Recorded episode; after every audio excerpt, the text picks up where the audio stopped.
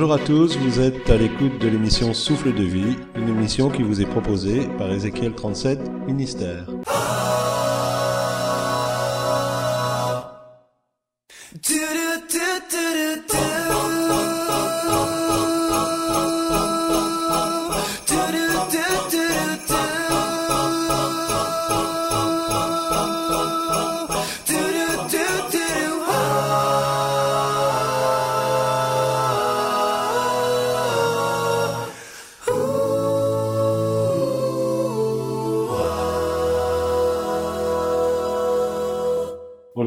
Nous sommes heureux de vous accueillir pour euh, cette 22e émission où nous allons revenir un peu sur euh, l'émission précédente où nous parlions de la vision d'Ézéchiel 37 ministère et aussi de notre rapport avec Israël. Nous avons reçu un courrier de JF qui est très intéressant. Et dans ce courrier il nous posait la question mais que prier pour Israël? Alors pour bien comprendre ce que nous voulons dire, on revient un peu en arrière est-ce que tu veux expliquer à nos auditeurs, bonjour ma chérie, Bonjour. ce que tu voulais dire au travers de la vision en ce qui concerne Israël? Oui, Jésus est juif et il est né en Israël. Et le rejet par les juifs de leur Messie n'a pas aboli leur élection. Et l'Église n'a en aucun cas remplacé Israël. Et le Seigneur désire interpeller son peuple afin qu'il prie pour Israël, afin qu'il bénisse Israël. Voilà un peu les grosses lignes de ce que nous avons pu euh, expliquer la dernière fois. Alors nous comprenons bien un peu le, désarroi de JF parce que les médias nous apportent toutes sortes d'informations, d'images sur Israël et euh, c'est difficile par rapport à ce qui se produit d'envisager de, de, de prier pour Israël. Nous voulons vraiment enlever cette confusion quand on parle de prier pour Israël, on ne parle pas de l'Israël politique. L'Israël d'aujourd'hui n'est pas un État meilleur que les autres. Si on reprend un peu l'histoire, euh, imaginez que vous soyez dans une maison et puis on vous chasse de cette maison. Et bien des générations plus loin, un tribunal décide que vos arrière-petits-enfants peuvent récupérer cette maison qui vous a été enlevée. Et quand ils arrivent à l'entrée de cette maison, ils se rendent compte que cette maison est habitée par d'autres personnes. Et c'est ce qui s'est produit pour Israël. Il avait une terre, il l'a perdue, et à un moment donné, les Nations Unies ont décidé de lui rendre cette terre ce qui, bien sûr, nous le comprenons, engendre toutes sortes de, euh, de conflits humains, toutes sortes de tragédies. Dieu ne nous appelle pas de rentrer dans, dans ce domaine-là. Nous n'avons pas à prendre parti. D'ailleurs, c'est euh, quelque part un, un, principe chrétien. Si nous voulons être heureux parce que nous, nous sommes des pacificateurs, parce que nous procurons la paix, nous ne pouvons pas prendre parti dans une situation. Nous ne pouvons pas prendre parti dans un conflit. Nous avons besoin de prendre de la hauteur, de comprendre les déboires des différentes parties et de prier pour que Dieu donne une, une réponse à ses besoins. Donc quand on parle de prier pour Israël, il n'est pas question de dire moi je me positionne pour Israël, dans l'Israël politique d'aujourd'hui. Parce que l'Israël politique d'aujourd'hui n'est pas meilleur que les Palestiniens.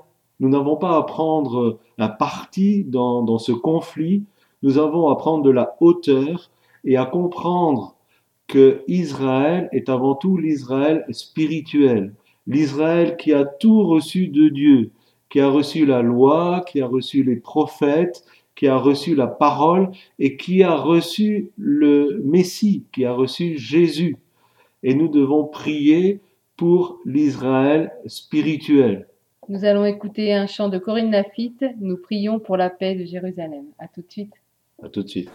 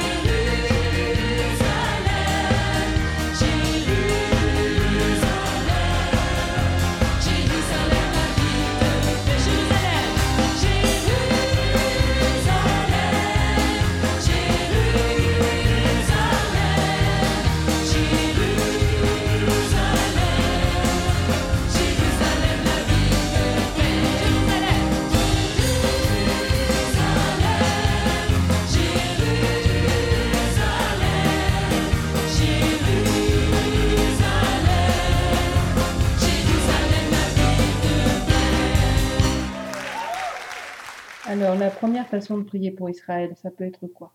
Eh bien, comme le chant que nous venons d'écouter le disait, c'est de prier ou de demander la paix de Jérusalem. C'est une recommandation que nous retrouvons dans le psaume 122 au verset 6. Jérusalem est une ville, c'est la ville de paix, mais c'est une ville qui aujourd'hui est tiraillée parce qu'elle est séparée en deux entre Israël et puis les Palestiniens.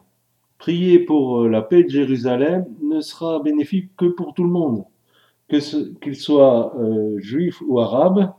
Prier pour que la paix vienne dans cette ville sera bénéfique pour tout le monde. C'est la première des démarches que nous pouvons avoir de prier.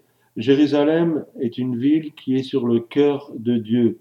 C'est là qu'il a décidé de faire résider son nom quand euh, le temple a été construit, quand David s'y est installé et qu'il a fait revenir l'arche de l'alliance. Et après, son fils Salomon a construit le temple. Dieu a dit, c'est là que j'ai décidé de faire résider mon nom. Quand Dieu décide quelque chose, il ne se rétracte pas dans la parole de Dieu, il est aussi dit que les dons et les appels de Dieu sont inaltérables. Et les décisions de Dieu sont inaltérables. Quand Dieu a décidé de faire résider son nom à Jérusalem, il n'a pas changé d'avis aujourd'hui. Même si la, la Shekinah de Dieu euh, est partie de, euh, de cet endroit, ça ne veut pas dire que Dieu a décidé, bah, aujourd'hui je vais faire résider mon nom ailleurs. Donc Jérusalem est une ville clé, une ville importante, et quand nous entrons dans une démarche de prière pour Jérusalem et de prier pour la paix de Jérusalem, en fait, nous, nous prions pour que euh, là où Dieu a décidé de faire résider son nom, soit euh, respecté le nom. En fait, en priant pour Jérusalem, nous rentrons un peu dans le Notre Père en disant que ton nom soit sanctifié. Là où tu as décidé que ton nom réside, eh bien que là euh, soit sanctifié cet endroit. Dieu n'habite qu'au milieu de la paix. Donc prier pour la paix de Jérusalem est déjà une première démarche de prier pour Israël. Avant de continuer, nous allons entendre un chant. Vous m'excuserez pour la prononciation. Yaakov, Shevli et Mordechai Shapiro. Ce chant s'appelle Raim. Et c'est chanté en hébreu. À tout de suite.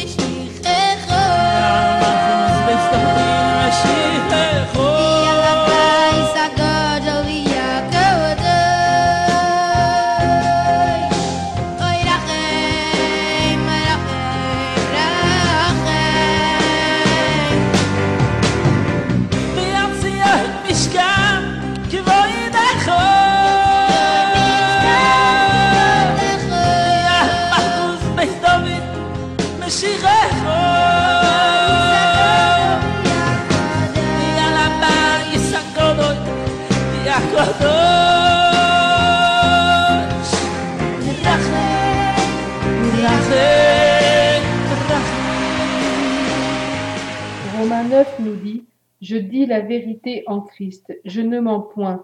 Ma conscience m'en rend témoignage par le Saint-Esprit. J'éprouve une grande tristesse et j'ai dans le cœur un chagrin continuel. Car je voudrais moi-même être anathème et séparé de Christ pour mes frères, mes parents selon la chair qui sont israélites, à qui appartiennent l'adoption et la gloire et les alliances et la loi et le culte et les promesses et les patriarches, et de qui est issu selon la chair le Christ qui est au-dessus de toutes choses. Dieu béni éternellement. Amen. Alors Paul, qui a écrit euh, l'épître aux Romains, utilise des termes très forts parce qu'il dit que si ça pouvait servir à quelque chose, il préférerait être lui maudit pour que Israël se convertisse. Se convertir, c'est peut-être euh, pas le terme exact pour que Israël puisse reconnaître son Messie. Il fait un peu comme Moïse l'avait fait quand euh, le peuple avait péché et puis euh, Dieu avait dit ben, je vais détruire ce peuple. Et Moïse il a dit ben, je préfère que tu me détruises moi plutôt que tu détruises euh, ce peuple. Paul est quand même un exemple pour les chrétiens. Et voilà un homme qui souffrait profondément de voir Israël sans son Messie, sans l'avoir reconnu. Et donc, un deuxième sujet de prière qui euh, pourrait être sur notre cœur par rapport à Israël, ce serait qu'enfin ils puissent reconnaître leur Messie. Alors bien sûr, des Juifs déjà aujourd'hui ont reconnu leur Messie, on les appelle les Juifs messianiques, mais la majorité d'Israël attend encore toujours son Messie, attend encore toujours euh, cette promesse que l'Éternel lui a faite. Or, Dieu lui a déjà donné et malheureusement, quand euh, Jésus est entré à Jérusalem, euh, on l'a fêté, on a mis des, branches d'arbres, des vêtements sur euh, le sol, et il est, rentré dans Jérusalem assis sur un anon, comme la prophétie l'avait annoncé, mais la majorité du peuple ne l'a pas reconnu comme Messie. Et Jésus lui-même va pleurer sur Jérusalem et va dire, euh, mais si tu pouvais comprendre ce moment où tu es visité, tu es visité par ton Messie et tu ne comprends pas. Je comprends la tristesse de, Paul, c'est une tragédie euh, d'un peuple qui attend son libérateur, son Messie, et il passe complètement à côté parce qu'il est aveuglé. Donc une bonne façon de, de prier pour Israël, ce serait aussi euh, de, de dire, mais Seigneur, ôte le voile, ôte l'aveuglement qui est sur Israël, et qu'il puisse vraiment discerner en Jésus-Christ de Nazareth son Messie. Toutes les prophéties de l'Ancien Testament le concernant se sont réalisées dans la vie de Jésus, que ça soit sa naissance, que ça soit ses souffrances, euh, la façon dont il sera mis à mort, euh, sa façon d'entrer dans Jérusalem, tout ça a été annoncé d'avance. Et si tu es juif, toi qui m'écoutes, vois dans les écrits des prophètes tout ce qui est dit. C'est même écrit qu'il sera vendu pour 30 pièces d'argent. Tout ce qui est arrivé dans la vie de Jésus, c'est l'accomplissement des prophéties de l'Ancien Testament à son égard.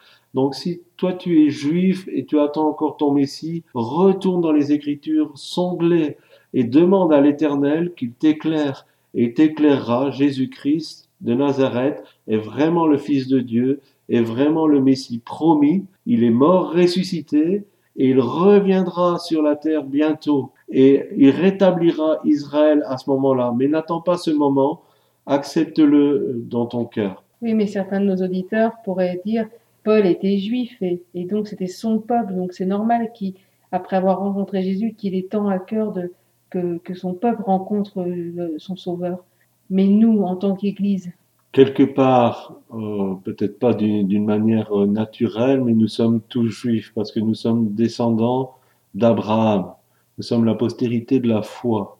Et si nous aimons le, le Seigneur Jésus, qui lui était juif, quelque part nous ne pouvons pas faire autrement que d'aimer ce, ce peuple, d'avoir euh, de l'affection pour ce peuple. Un ami euh, prophète nous écrivait, on ne peut pas concevoir d'être chrétien et d'être antisémite. C'est euh, une aberration. Le Seigneur Jésus est issu d'un peuple, c'est normal que nous l'aimions, et comme nous, nous sommes de la postérité spirituelle d'Abraham, quelque part, nous, nous appartenons à ce peuple. néanmoins, nous pouvons être à court de mots quand nous prions. Oui, c'est ce que Paul nous a dit aussi dans l'Épître aux Romains au chapitre 8.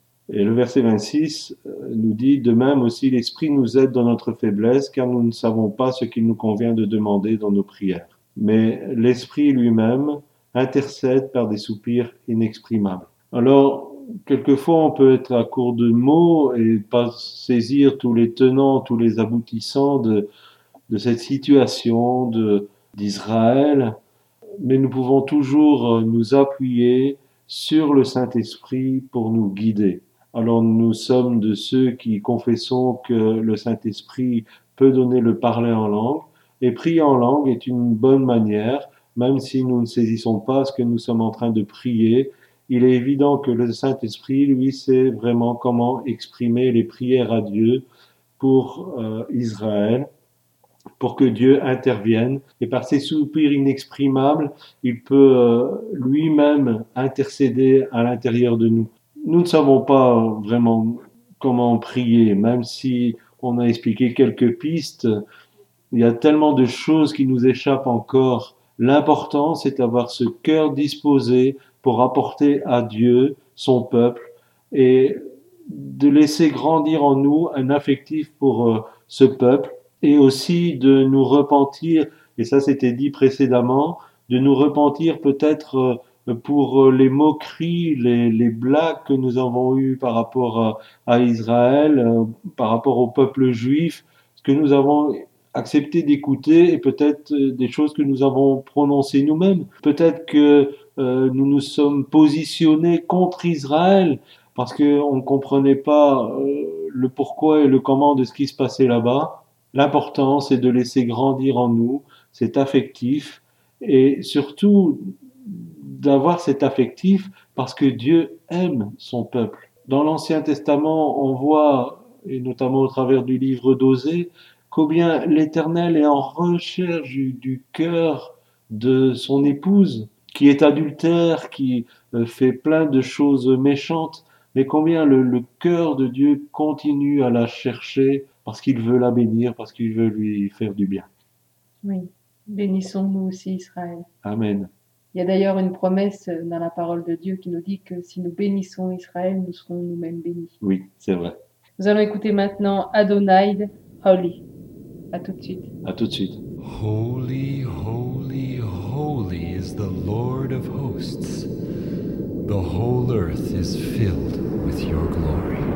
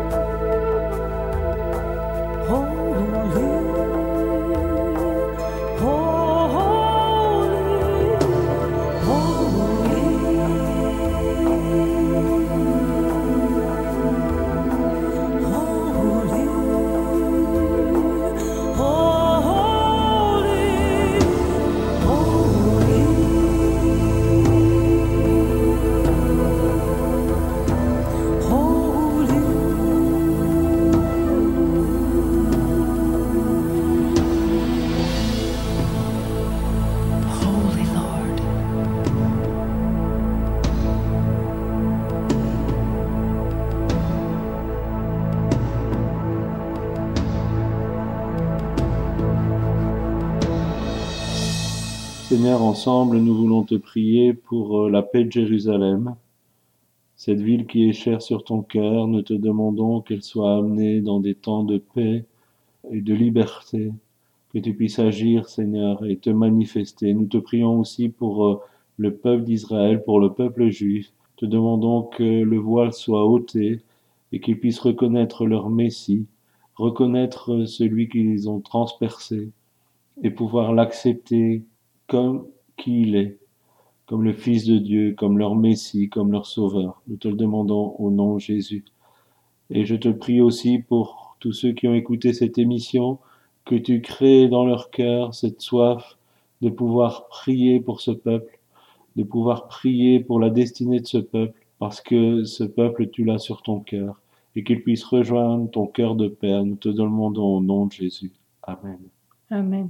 Si vous aussi vous avez des questions comme JF, n'hésitez pas à nous écrire sur sdv.mfpg@gmail.com.